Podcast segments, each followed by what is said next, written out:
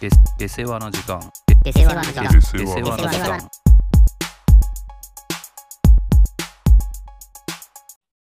はい。はい。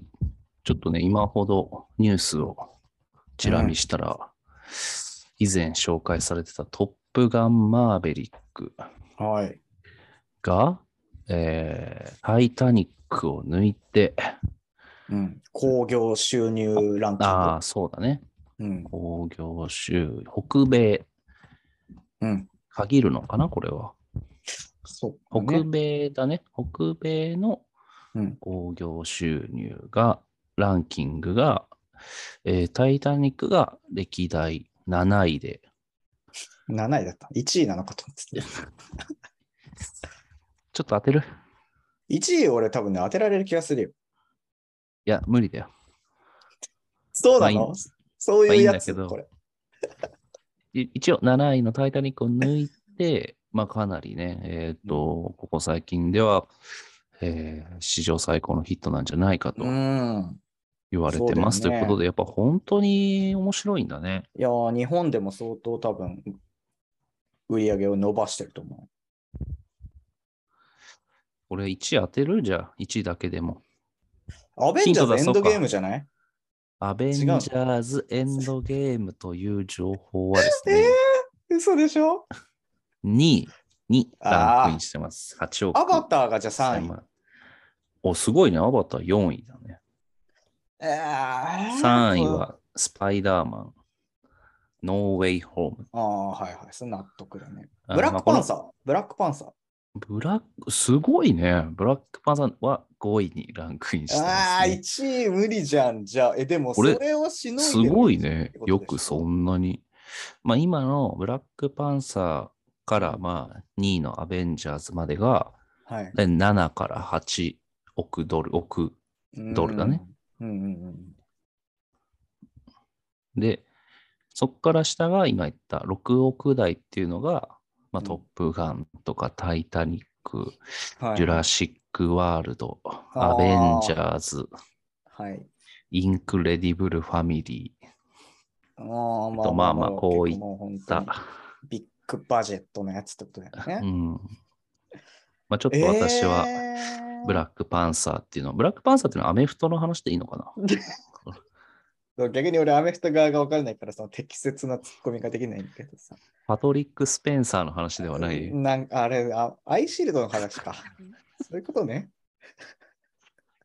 ではない。で、もうブラックパンサーのそのアベンジャーズとかの MC、あの、マーベルのシリーズの一つだね。えー、でもだ知かららないけどな。スーパーマンとかじゃないんだ。もうブラックパンサーというね、やつもいるんですもうそういそんな人気じゃないでしょ。よ。うーんあ、まあでも人結構気じゃないというか、キャラとしては、そうだね。でも映画は大ヒットしたんだ。うん、いや、面白いよ、ブラックパンサー。へえ。今度2やるしね。それちょっと知らなかった。えー、だからそれらをしのいでるあ1位ということですそうそう。ちなみにその何億って、で、2位までが8億ですよって言ったんだけど、これに関しては9億唯一叩き出してるあ、あ、もうじゃあ一つ抜けてるんだ。抜きんでた作品。これだから結構やっぱ昔のやつなんじゃないのあいいんじゃないちょっとどれくら私いは、昔かという話なんだよね。そういだっからた情報が。でもさすがに1位、これだけの映画をしのいでの1位ってことは知らないなんてことはありえないと思うんだよね。名前は。うん、あでもね一応これはね多分いくつか作品がその一つの大きいタイトルに対してはい。これはね2015年の作品なんだけど 2015! ただあんまりそっちに引っ張られずにその大きいタイトルだけ言ってくれればあーだからエンドゲームと言わ。ずともアベンジャーズと言ってくれれば今回は、まあ、丸を与えようかなというレベルかななるほどね。でも、ジュラシック・ワールド出てるでしょうんティナ1位と10位はうん。あその同じくくりの作品えーですね。でもそこはじゃあしっかり分かれてるってことなんだ。怒れて怒れてる。ええまあ、その後ろのタイトルがち違うね。こっちはに10位の方は2017年だ。両方新しめだな。分かったかもしれない。15年でしょ ?15 年というか、まあそのえシリーズとそんないうんことてでしょ分かるか。だってこの今、上げてさ、まあアベンジャーズ、マーベル系が入ってる、ジュラシック・ワールドが入ってる、うん。あー、ちょっと待ってよ。2択あるな、俺の中で。でちょっと片方しか受付 は。両方言っちゃダメなの。うん。言った上でどっちか決めていい候そ補の2枚カード提示した上で。その少しでも俺は当ててたんだぞというそう着替えを見せたいってことね後からさ、あー、もう一個そっちだったんだよは、ちょっと、なんかダサいじゃん。まあまあ、特別に、 その、申請、申請だけはじゃあ、そうそ受付う申請書までまず2枚の、で、最終結果こっちにしますは言うから、ちゃんと一は枚。いはいはい、お願いします。えっとね、スター・ウォーズかハリー・ポッターだと思うんですうんよ。うんうん。なるほどね。まあ、それは俺も両方知ってるよ。うんで、両方ちゃんとシリーズがうん。はあると。何作も。いはいはい。ハリー・ポッターもある。ただし、これ2枚今提示しましたが、エントリー重大なや重大なやっぱ、そう、エントリーするの決めました、今。自分の中で整理がちゃんとつきました。合理的に。あえ、その、その2作品で大丈夫もう1個エントリー は。えーちょっと待って、それは考えてなかったね。この中にの一つは正解だという今前提で俺の中で話は進んでたいけど。やいやいや、まあそう、その可能性も十分ありますうけーど。ん、まあなんかその他にあり得るシリーズ。まあ例えばミッションインポッシブルだとか。はいはいはい。いや、ないじゃん、多分この感じ。明らかに乗ってたじゃん。乗せようとしてたじゃん、そこに。なんかあまあの、ね、車とかそういうのは大丈夫。ああ、確かにあれも興行収入的にはめちゃくちゃありそうだな。ワイルドスピードね。えエントリー。えなんて言いました今。え、スター・ウォーズでいきます。えー第1位、発表します。スター・ウォーズ、あったね。オスの覚醒はい。ですね。 15年というところで、やっぱそこは大きなヒントでしたね。よくわかるね。俺はぜその15年が頻度になるとで、思だわかならかったな10位がエピソード1、えーファントム・メナス。えー、残念。えー、8?8 か 9? ちょっと8とか9とか言われても、ちょっと ちゃんとそのタイトルを言ってもらわないえー最後と。のジェダイか、えースカイウォーカーのようはいはいはい。ではないのかな、その2作品でいいですかエンうトリー。ーんいや、やめます。ちょっとエントリー さ、キャンセルさせてください。そこはい。やっぱね、これ時代があると思うんですよね。やっぱ映画が載ってた時代と考えると。でもな、フォースの覚醒が1位なわけでしょダントツ1位だね。で、ファントムメナスでもないんでしょうん、ちょっとそれそは。れより前はありえないと思うんだよな。ファントムメナスが10位という可能性もあるんじゃないですか、そしたら。え、そこまだ消えてないんですか違いますなかったっけ今、さっき。い今だ一あ、俺、ファントムメナス1位でエントリーされませんでした。ファントムメナス10位。あ、10位、あ、であれば違うと、じゃあ、明言あーさそうせていただきましょう。。なるほどなるほどなるほどえー、じゃあ、スカイウォーカーの夜明けでいきます。はい、えースカイウォーカーの夜明けで検索しますね。あれダメ じゃん。じゃあ、検索されたら。えー10位は、最後のジェダイという作品ですね。ちょっと私は分かります。ませんが、コースの覚醒の次です。この作品、ちょっと一つも見たことがないので、 どれがまあ、どうだかというところだけ。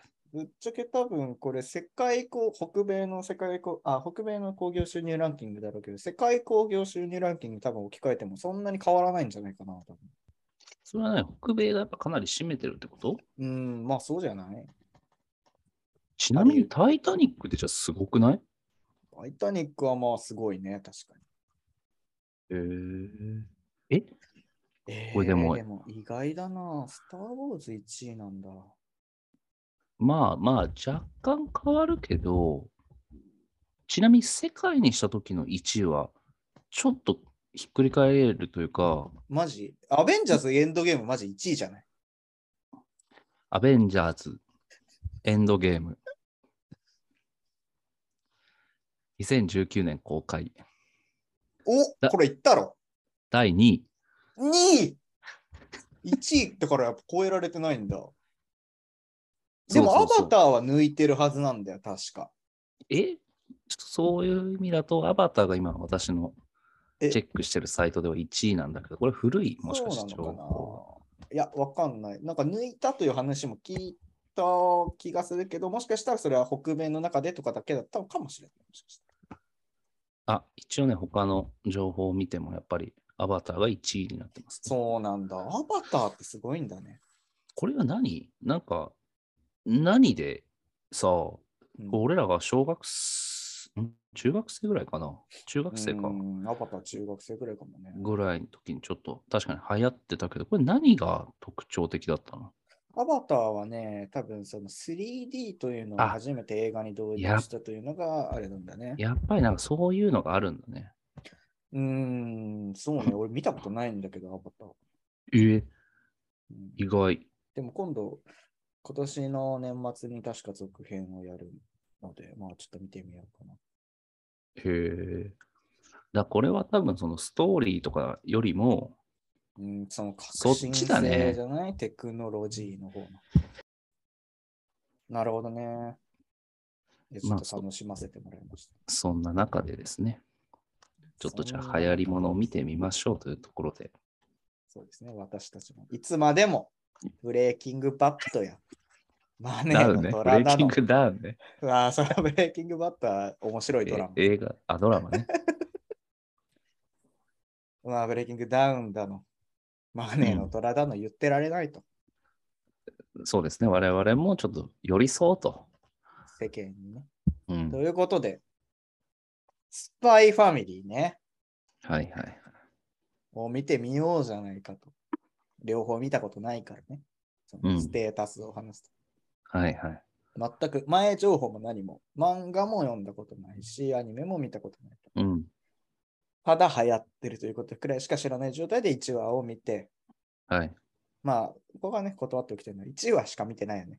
まだね。そうね。うん。現時点では1話だけ見た状態でちょっと話してみようじゃないかということで、スタイスパイファミリーを見たとう、いうんことでね。どうですかまあほら、僕のね、場合はあの YouTube うんのショートとかにやっぱり上がってくるからさ、あ、そうなんだ。うん、そそれで、あの、ほんと切り抜きうん。をたまにこう、目にしてはいたから、うん。イメージはまあできてあアたーニャ、かわいい集みたいなのが上がっての。るそうそうそうそうそう。はいはいあこれが主人公なのかなとかっていうのはまあ当然分かった上で、はいはいはい。まあ見たんだけど。うん、いやー、お面白いね。やっぱり。なるほど。まあまあ、普通に面白かったよね。面白いまあ俺も別に見て、30分普通に楽しめるうんものではあるよね、普通にさ。なんていうかね、やっぱ、うん、ちょっと、やっぱあれ可愛い女の子出てくるとさ、なやっぱり、なかなか、俺らみたいな素人は、こ う見づらくないちょっと。ああ、なるほどね。そういうアニメを見るという、その、ソフトがインストールされてないからね、俺らそうそうそうそう。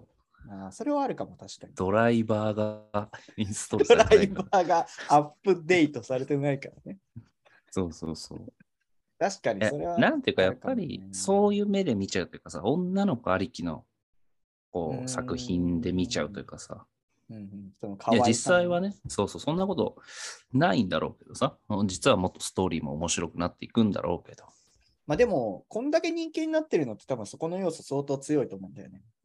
でしょだそっうだてよね俺。今日、あの、髪切り行ってさ、美容室の人と話して、なんか、そういうさ、最近何見てますかみたいな話になった時に、いや、アニメめっちゃ見てるんですよ、みたいなことをその人が言っててさ、うん。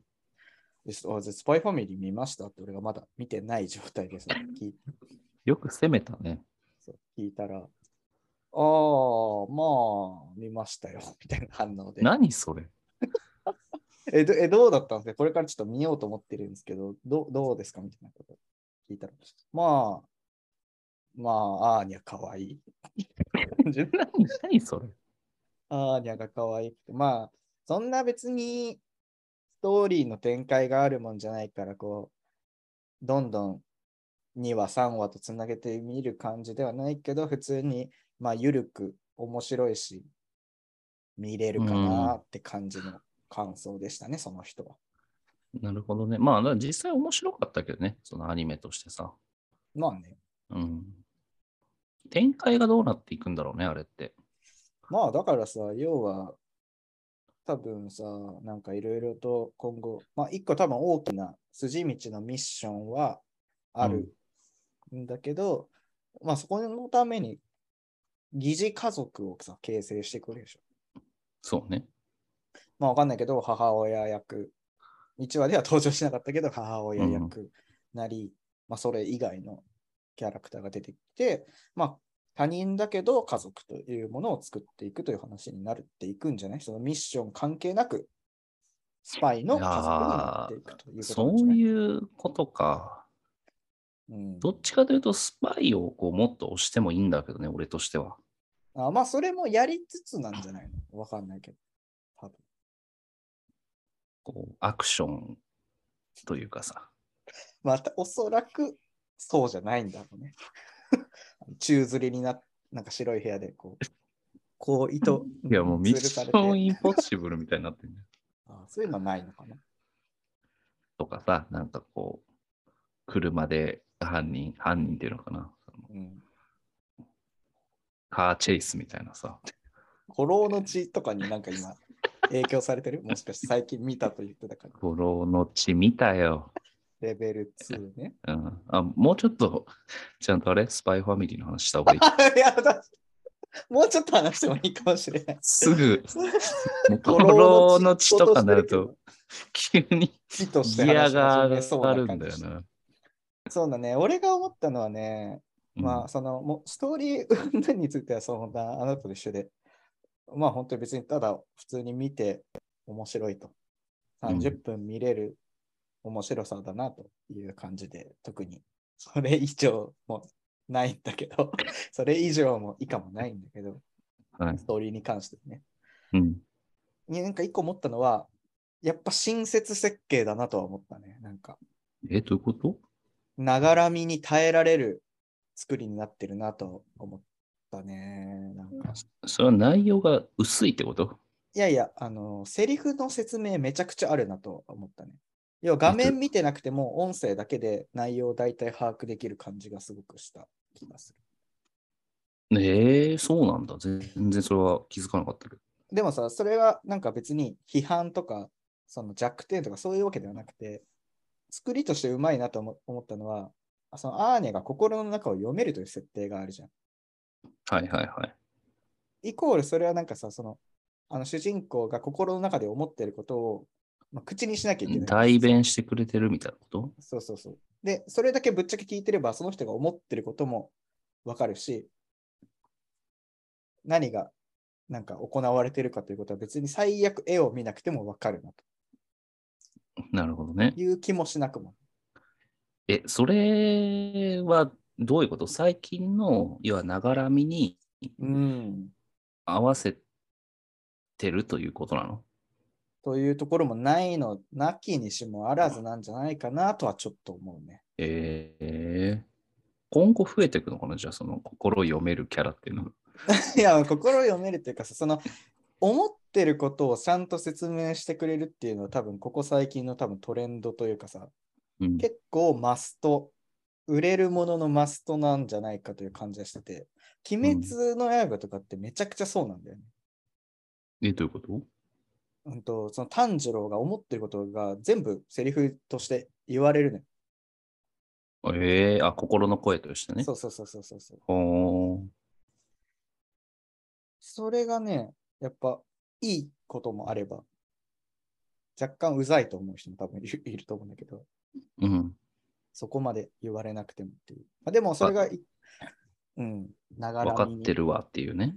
そうそう。てか、その、なんか、それこそさ、前に話した映画を早送りで見る人たちのうん中うんうにん結構そこが例として挙げられてたんだけどさ、炭治郎がこう雪の中を走ってるうと。んなんかに追われてるのか、うん追っかけてるのか忘れたけど、こう、はあはあ言いながら走ってるって、こう、なんか崖かなんかで落ちたけど、雪がクッションになって助かったみたいな場面があって、うん。それって別にセリフがなくても、こうはあはあ言いながらこう苦しそうに走ってて、わーって落ちて、ダスと去って落ちて、落ちたけど、こう周りを見たら雪だったから助かったって、別にセリフがなくても理解はできることまなんあ、だ普通に分かることやねそ。うでも、鬼滅の刃のアニメの中でどうなってたかというと、はっはっ苦しい走、走り疲れてもう息が続かない。 冷気が肺に刺さ嘘っで、て嘘でしょ、そいや、れ。これは本当にそうなんだ。そんな十人日記みたいな息遣いするの 喋り出すと急に息が上がってるやつね。 あ、俺、鈴木大輔。えー、10人に勝 った。はい10人に勝った。早いって、切り替えが。炭治郎から十人日記への。苦しい。でも走らなきゃいけないみたいなことを言って、崖からこう落ちて、あ、助かった。雪がクッションになって。とまでちゃんと説明してくれるわけ。親切だね。そああ、あの、雪って意味じゃないよ。う。いや、いいよ。親切 ね。それはもうでやっぱ対象それ年齢があるのか、それとうも、ーんその、やっぱ読解力が落ちてるというのもあんのかわかんないけどね。受け手側の。それもあるんじゃないかなって感じはするよな。うーんまあ、それこそ別に画面見てなくても、その声だけ聞いてりゃ、そういうことが起きてるんだなってわかるはいはいってことにもつながるだろうし、若干やっぱりその流れを感じたところはあったね、スパはイい。ファなミリーるほ。どね。そのやっぱながらみ。ながらみにも対応できてるということなのか、視聴者へのこうアンチテーゼなのかはちょっとわからまなあいけ確かどにね、ね。それもなくはないかもしれないね。こうやって説明すりゃ、お前らわかるんだろというね。うーん。いや、なくはないと思うけどね。まあ確かにね。うんああ、なるほどね。まあ、それでこう、スパイファミリーも結構その傾向が見えたって感じね。そうね。だって、それこそさ具体的に言えばさ、俺は今日覚え、今日見たからさ、うん。割と鮮明に覚えてるんだけどさ、あの、アーニャが初めて部屋に来て、うん、うん。わあ、テレビがあるみたいなことを言って、うん。テレビをつけて、あーにゃ、これ好きみたいなことを言うシーンって、まあ別にそれあってもいいんだけど、別にさ、そのセリフって。うん。でも言ってしまえば、アーニャがテレビを見て目をキラキラさせてるだ絵だけでも、そうやって伝わることではあるじゃん。ああ、まあ、そうだ、そうだね。そのぐらい。そうそうそう。まあ細かいとこかもしれないけど、そういうところで若干感じは、なとるいうほくどらいしかね。いや、ストーリーじゃないところの感想はないね。まあ、ちょっとあれが、だからどうなっていくかだよね。言う通り、その、本当に疑似家族が、うん。こう、いい形では、こう、なんて言うんだろう、家族愛を育んでいくっていう話だったら、うんちょっと感動もので終わっちゃいそうな気はするね。まあ、なんかそういう感じな気がするよね。あーなんかスパイで。でもなんか大成功してほしいけどな、その任務。スパイとして。 うん。まあでもそういうのもあるんじゃないやっぱそういうことを乗り越えていくからよ、なんか余計その疑似家族としての絆を強めていくのかもしれないけどね。で、最後はお別れの時は来るんだよね、きっと。あーありそうだね。それは当然あるでしょ。だって確かに。違うんだから。確かにね。でも最後、そう葛藤があるんじゃないお父さんはそのスパイを辞めるのか。とかねあーこのまま全員と普通にスパイをやめて生きていくのか、うん。スパイとして離れて生きていくのかっていうね、まあそこはちょっと気になるな、今思ったら。うんどもうあれって終わってんだっけいや、多分終わってないあ、まだとつ続いてんのか。うんそりゃそうだな。でも本当になんかこう、今のジャンプのアニメ化ってかなりコンテンツとして強いじゃん。で、やっぱ新しく出るもの出るものが、こう、ちゃんとさ、人気になってる感じがすごいするよね。うん。え、スパイファミリーはジャンプなのちなみに。正確にはね、ジャンププラスので連載してるやつよね、ああの、あ。アプリの。はいはい。ああ、なるほどね。そうだね。だから、それこそ、鬼滅、呪術廻戦、スパイファミリーと続いてると言ってもいいくらいなわけじゃん。ああ、確かにね。だから、その流れにきっとチェーンソーマンが乗ってくれるだろうと俺は、そこに期待がある。もう乗ってんじゃないのまだなのまあ、アニメになってこうよ、よりそこにブーストがかかるというところなんじゃないかアな。ニメ化が決まってて、まだ、まだなってないうん、まだなってないね、アニメ。のああ、そういうことね。これからじゃない。まあまあ、それはもう今の段階で人気あるからね。うん。まあ、よりそれが一般層に広がるというか、はいはいは今ってやっぱ漫画好きの中でチェーンソーマンが人気な感じがするから。い。なるほどね。というところにはちょっと期待。そうだね。また、じゃあ俺らが話してたやつが、こう改めてこそうだね。地もアニメ化決まったしね。う、あ、そそうなんう、だ。すごいね。もうなんか、まあ先取りしてるのか、もう遅いのかわからないけもう遅どい、くらいだけど、ね。つばつけてるみたいなので、売れてるもの に、売れかけてるものにつばつけてるみたいなこれは来るぞと。感じではあるけど。まあそういう意味だと、やっぱ古老の地レベル2もう終わなってるけどな、相当。やっ五郎の血は。今回まはあでもレベル2、ね、見ましたはいはい。まあ面白かったけど、うん。俺の中では結構俺はほら、リアリティが好きだからさ。ああー、はいはいはいはい。あの、そんな細かいとこはいいんだけどさ、うん一番ちょっと嫌だったのは、うん。あの、あまりにももうアクションアクションしててさ、はいはいはいはい。あの、どっちかっていうとやっぱりせっかくのヤクザとの、うん。うん駆け引きとかさ、うん。うん実はここがこう裏で動いててとかさ、はいはいはいはい。ああるべきじゃん。まあその確かにね、1と比べてそのヤクザ映画館はだいぶそうそう変そわった感じはするよね。う。うん、そっちじゃない方向に振ってる感じはするし。そう。あんなアクションするんだったら、危ないデカとかの方が面白いだろうしさ。そうなのかな ちょっと俺はもう昔の記憶で言ってるけどさ。まあいいとこ取りなんじゃない割とどっちもわかんないけど。危ないでか俺見てねえから。 なんとも言えないとこだ。まあまあ、面白かったんだけど、うん、俺がやっぱ嫌だったのは、あの、手錠をつけてさ、うん。あの、まあこれまさに同じレビュー書いてる人いたんだけどさ、うん。手錠かけられた状態でやっぱ飛び降りて、うん。で、うん、車あまで運最終盤のとこね、あ、そうそう、終盤終盤。はいはいはいはい。で、車まで運転して、うん。で、しまいには戦って、勝っまあまあ、勝つかどうかあれだけど、いや別にネタバレ気にしてないから大丈夫。 あ今んまり時いやあんまり、アマゾンプライムで見れるようになったらネタバレ気にしなくてい いのよ。みんなが見れるってことあだかあんまり、あれ、ちょネネタバレ注意とは書いておいてね、ちゃんと。ら大丈夫だよ。スパイファミリーも含めて。マイファミリーなんて 1話しか見てない人が何のネタバレになってもいやー、だから、その、うん、うんなんていう、それで戦ってさ、うん。うんなんか、もう無理があるじゃん、どう考えても。まあ現実味はもうないよね、アコに。そう。で、なんか、めっちゃ強くなっちゃってんだよ、そういう意味だと。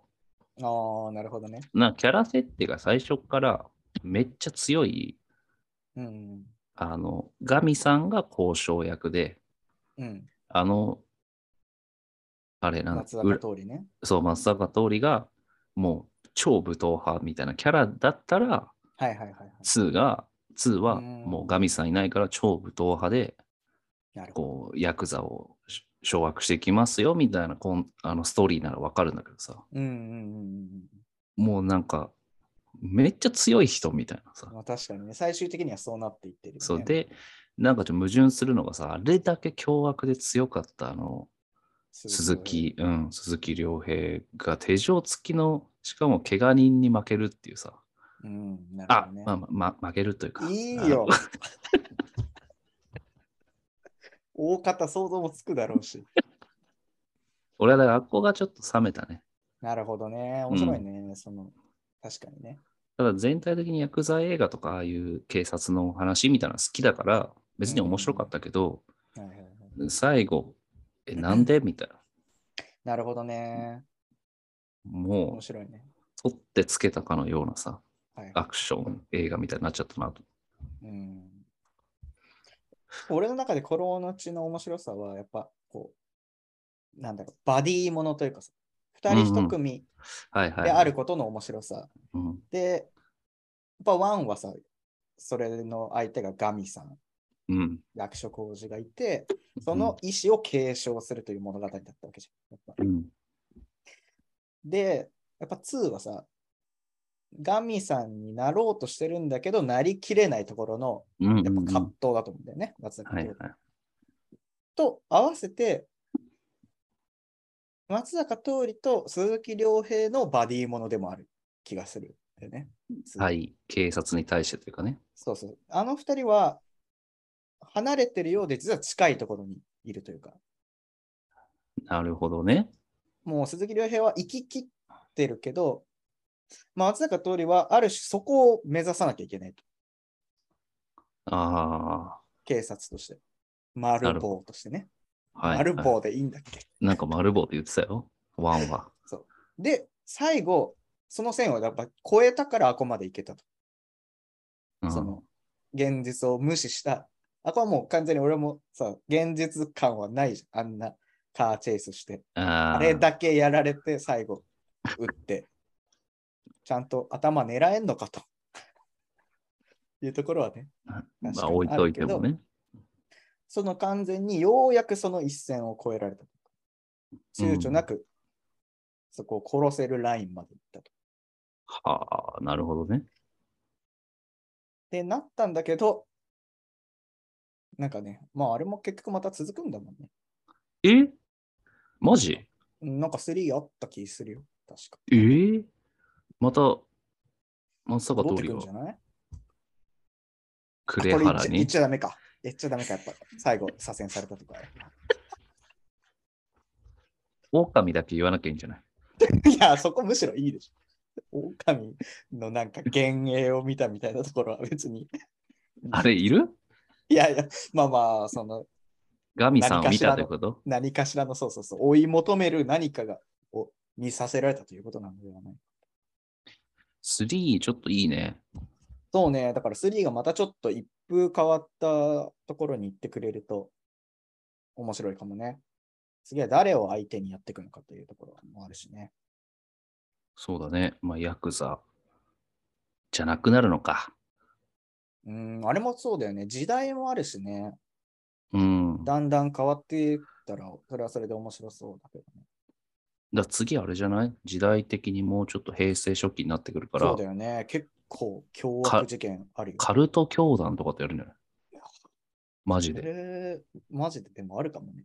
そういう思いっきり悪いやつらとかじゃなくて、影で悪いことを実はしてるやつとか。で、実は警察に教団の内通者がそれいる よね。具体的な 例あるそれ。ええ今考えてる。ああ、はいはいはい。でもあるかもね。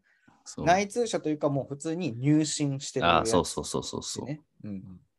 だから警察の捜査は筒抜けになっててみたいな。そうだね。それはマジであるかもしで、最後カーチェイスして。れない。いや、だから、そのやっぱさ、やりとりが通じない相手っていうところだと面白いかもしれないよね。その、銃で脅したって別にその聞かないというかさ。